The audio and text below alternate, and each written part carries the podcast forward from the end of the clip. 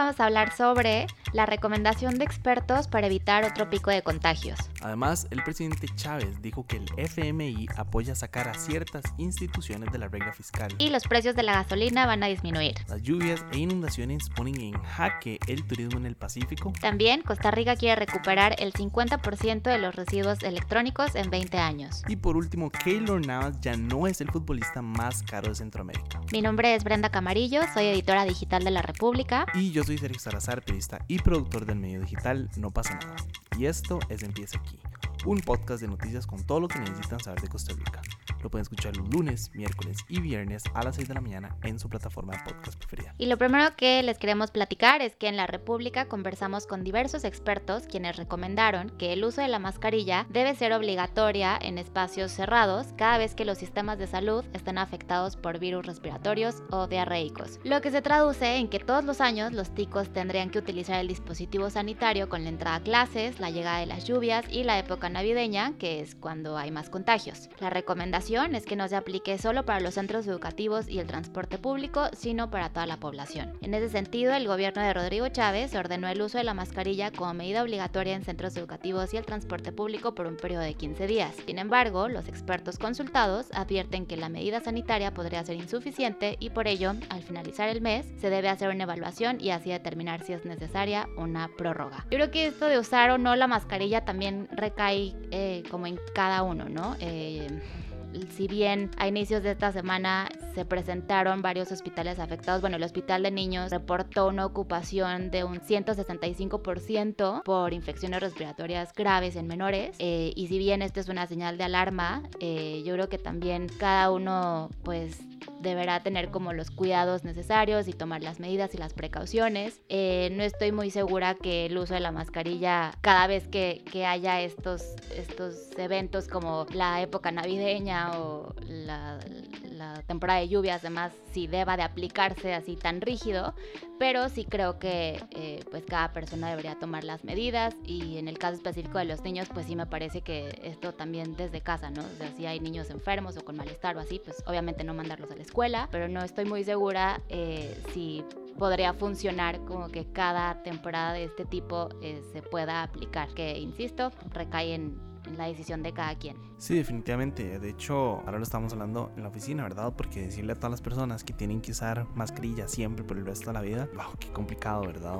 Más que nada porque ahora las personas definitivamente no quieren utilizar mascarilla, ni siquiera aun cuando estamos todavía en época del COVID. También estamos hablando de que es muy interesante, ¿verdad? Los, los casos como por ejemplo en China o en Japón o diferentes países asiáticos donde siempre utilizan la mascarilla, eh, ya sea en tiempos de COVID. Es más, los vienen utilizando desde no sé, desde los 2000, si no me equivoco, incluso más para... Estamos hablando, ¿verdad? Que tiene mucho sentido cuando una persona está enferma o tiene gripe o no sé, tiene algún, cualquier tipo de virus respiratorio, utiliza una mascarilla para no contagiar a las otras personas. Entonces uno dice como, ok, bueno, eso tiene todo el sentido del mundo, ¿verdad? O sea, si yo voy a mandar a mi hijo a clases y él está enfermo, entonces o no lo mando, ¿verdad? O lo mando con mascarilla. O si yo sé que estoy enfermo y no sé, por el, en el trabajo no me dieron permiso, entonces no sé, tú que andar en bus, ok, entonces yo uso mi mascarilla para no contagiar a las otras personas. Creo que eso también es como un, un tema, como decía, no tanto del gobierno, sino ya es un tema más como personal y, y, de cuidar, ¿verdad? Como a las personas que están en nuestro entorno. Entonces sí, no sé, honestamente, si estoy a favor de esta recomendación, me parece que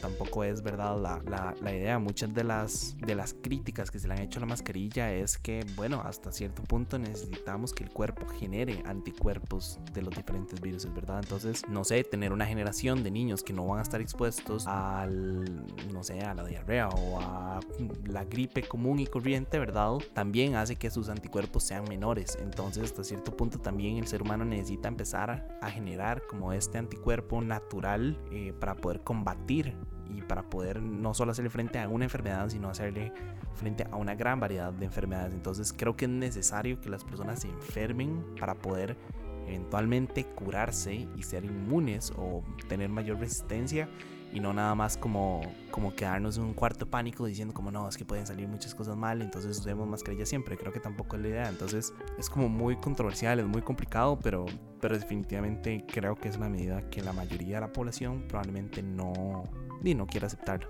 Y también ojo que no es la única medida, ¿no? También el lavado de manos, por ejemplo, creo que eso sí es algo que habríamos de, de adaptarnos a, o sea, hacerlo pues casi que al entrar o salir de, un lugar diferente a, nuestros hogares, ¿no? Entonces no es nada más como que el uso de la mascarilla, como tú también ya lo dijiste, cada quien debe tener cuidado y tomar las precauciones necesarias, más allá de que pues las autoridades dicten de una manera más rígida usarlo por cierto tiempo cada cierto tiempo al año. Sí, definitivamente eso es, de hecho es algo que yo siempre he dicho, ¿verdad? Que que deberíamos de mantener el lavado de manos siempre, utilizar el alcohol en gel. Eh, de hecho, me pareció interesante y obviamente tiene muchísimo sentido que cuando todo, cuando comenzó la pandemia del COVID también bajaron eh, las tasas de infección de otras enfermedades y otras transmisiones, ¿verdad? Como por ejemplo la diarrea, porque todo el mundo está lavando las manos. Entonces creo que el lavado de manos es completamente necesario, es algo que ya debería ser como inherente a nosotros mismos, ya debería ser parte como de nuestra naturaleza y definitivamente se debería mantener. Igual creo que el uso del alcohol en gel, yo hasta cierto punto lo veo como algo lógico, ¿verdad? Es más que nada para protegerme, pero pero sí, tenés toda la razón. Pero bueno, ya que hablamos del gobierno, según el presidente Chávez, el FMI avaló la intención del gobierno de sacar mediante una reforma legal al Servicio 911, la promotora y comercio exterior y el Consejo Nacional de Producción de la Regla Fiscal. En esta misma línea, en cuestión de dos semanas, el precio del diésel y la super van a disminuir 47 y 56 colones respectivamente, mientras que el precio por litro de la gasolina regular aumentaría a 28 colones. En otros temas, las intensas lluvias en el Pacífico costarricense han obligado la cancelación de tours, la suspensión de reservas y ha generado dificultades para trasladar a los turistas poniendo en aprietos a la actividad turística y comercial de la zona. Uno de los mayores impactos ha sido sobre el inicio de la temporada de cruceros en el Pacífico debido a que los pasajeros de las embarcaciones han contratado diferentes tours y actividades de aventura, así como visitas a parques nacionales. Y es por eso que el sector le está solicitando un plan de emergencia al gobierno para que el sector no sufra una mayor afectación en los próximos días de cara al inicio de la temporada. Esto es un tema muy interesante, ¿verdad? Porque con el tema de las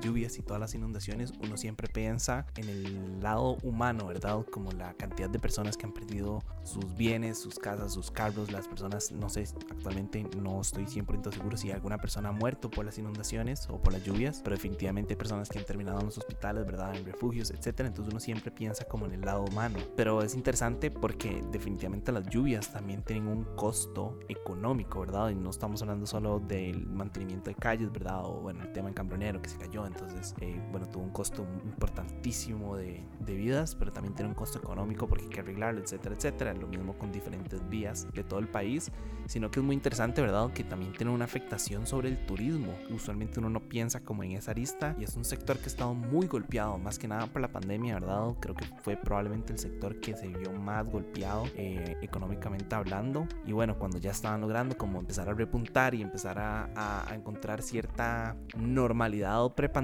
obviamente comienzan las temporadas de lluvia y esta temporada de lluvia está anormalmente pasada por agua. Yo no sé, yo llevo muchísimos años de no ver una temporada lluviosa como esta. Entonces sí, es, es preocupante, ¿verdad? Como las diferentes afectaciones que tiene la lluvia más allá del, del valor humano. Sí, estoy de acuerdo contigo y también me parece que pues las acciones que se están haciendo se están haciendo de una forma como ya muy lenta, ¿no? O sea, ya viene la temporada alta ahora fin de año, acababa de empezar la temporada de cruceros y no creo que las acciones para contrarrestar estos efectos eh, pues de las lluvias estén siendo como de una manera eh, preventiva. Siento que están siendo ya como para que no sea tan malo el impacto o tan grande el impacto. ¿Me explico? Entonces eh, creo que sí que habría, que, ponerle más atención a, este tema y como tú lo dijiste, el turismo, o sea, sin duda yo creo que fue el sector más afectado por la pandemia y, me parece que cuando estaba empezando a recuperarse y cuando tenía muy buenas proyecciones para la visitación de turistas, eh, pues que esta temporada de lluvias que ha sido la más fuerte en décadas y que aparte sigue, porque todavía el fin de semana se espera otra onda tropical, entonces creo que sí debería de, tratarse con mayor urgencia. Eh, nada más para, para poner en contexto, o sea, con las últimas lluvias que se dieron el, la semana pasada, eh, más de 200 incidentes se reportaron en el Pacífico por justamente inundaciones. Y todo esto es acumulado comunidades, a hoteles, o sea, afecta por supuesto las principales vías del país para transportar pues a la población en general, los turistas, demás. O sea, son, son de verdad bastantes las afectaciones que ha tenido el país y, y yo sí creo que las acciones del gobierno están siendo un poco, un poco ya lentas. Por otro lado, Costa Rica quiere, a más tardar en 20 años, tener la capacidad de recuperar y gestionar adecuadamente el 50% de los residuos de aparatos eléctricos y electrónicos. Y es que durante el 2019 se produjeron 13 kilogramos de residuos de aparatos eléctricos y electrónicos por habitante, lo que representa un aumento de 4 kilogramos en comparación del 2009. Además, el país fue el que registró la mayor cantidad de estos desechos por persona en América Latina, superando a otras 12 naciones, según un informe de la ONU. De las 68 mil toneladas de estos residuos producidas en el país, la mayoría son de aparatos pequeños y electrodomésticos que se utilizan en los hogares, mientras que solo el 9% es de computadoras, mouses y celulares. Lo más preocupante de todo es que solo un 8% de estos residuos se recuperó de manera formal por gestores autorizados por las autoridades nacionales. Por este motivo, a partir de septiembre de este año se puso en marcha una estrategia de comunicación con la intención de sensibilizar a los consumidores sobre su responsabilidad de entregar los residuos en los sitios autorizados por el Ministerio de Salud, así como aumentar la entrega de estos desechos. Yo creo que esto es algo eh, muy importante y que pocas veces nos damos cuenta, porque yo al menos no conozco, por ejemplo, dónde puedo ir a dejar este tipo de residuos cerca de mi casa, ¿sabes? Igual cuando, cuando compro algún electrodoméstico, algún aparato electrónico, algún dispositivo, no recuerdo como haber leído, este, así como, no sé, en caso de que ya eh, se acabe la vida útil de este aparato, lo puedes ir a dejar a tal y a tal. Entonces creo que, eh, o sea, me parece muy, muy bueno el plan. Eh, ojalá se logre. Solo es el 8% lo que se está recuperando de forma pues adecuada.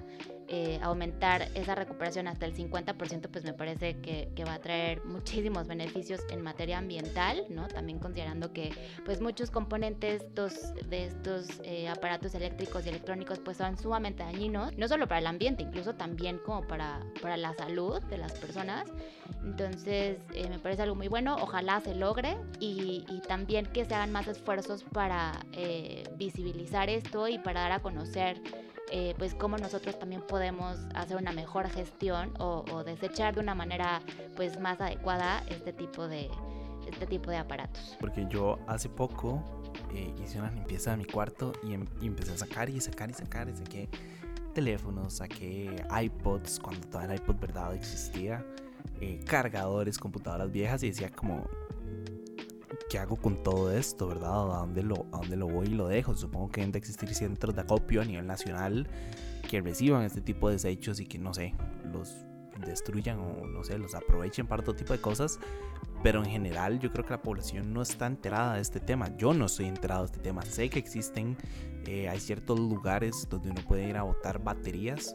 Eh, si no yo con, no sé, en un caso muy específico, creo que por el Walmart casa, ahí hay un basurero donde uno puede botar eh, baterías de ese tipo, pero eh, aparatos un poco más grandes, teléfonos viejos, iPods, eh, reproductores de música, radios, como dijiste, electrodomésticos, no tengo la minoría más allá de, ¿verdad? El clásico camión de recogemos latas, chatarra, etcétera, etcétera, neveras. Entonces, creo que es importante, ¿verdad? También como, como generar esta esta campaña de comunicación y, dejarle claro a las personas dónde están estos centros. Eh, y creo que también es importante, no sé, no toda la mayoría cuántos habrán, pero creo que también sería importante aumentar el volumen de este tipo de, centros, eh, que también puede ser, ¿verdad? Un y pues una fuente de trabajo para muchas personas, ¿verdad? Entonces creo que hay como muchísimos beneficios a nivel económico, a nivel ambiental, como mencionaste, somos supuestamente el país verde, ¿verdad? Del mundo, o así nos gusta vendernos, pero eh, a la vez hay ciertas como incongruencias y una de esas es esta, ¿verdad? Que la población no tiene la menor idea qué hacer con sus residuos electrónicos. Em, creo que es importante, ¿verdad? Porque cada vez más, estamos en una época en la que cada vez más no sé, es como el consumismo, ¿verdad? Los cargadores se dañan y uno queda hace y nada más va y lo bota, pero di el cubito hay que buscar algún lugar, hay que buscar algún lugar para poder desecharlo de buena manera. Eh, los cables, los audífonos, uno botaba por montón. Em, entonces creo que estamos en una época en la que generar desechos eléctricos es muy fácil, pero no es tan fácil encontrar los lugares para poder votar o desechar esos desechos. Entonces me parece una propuesta increíble, muy interesante, ¿verdad? Y ojalá pues definitivamente logren llevarla a cabo. Para finalizar, les contamos que Keylor Navas ya no es el futbolista más caro de Centroamérica. Según datos de Transfer Market, Navas pasó de los 12 millones de euros cuando llegó al club parisino, al PSG, a 6 millones de euros a la fecha. Hasta el momento o hasta el más reciente corte, el hondureño Albert Ellis tiene un mayor valor de mercado valorado en 6,5 millones de euros. Bueno, eso es todo por hoy, viernes 21 de octubre. Yo soy Brenda Camarillo de La República. Y yo soy Sergio Salazar de No Pasa Nada. Recuerden buscar a No Pasa Nada en todas nuestras redes sociales y en youtube.com slash No Pasa Nada Oficial y a La República en sus redes sociales y sitio web larepublica.net para que estén al tanto de las noticias nacionales e internacionales. Les recuerdo que el siguiente episodio sale el próximo lunes para que estén atentos. Espero que tengan un buen fin de semana. Asegúrense de suscribirse y de seguir este podcast y como siempre darnos una calificación. Muchísimas gracias. Chao.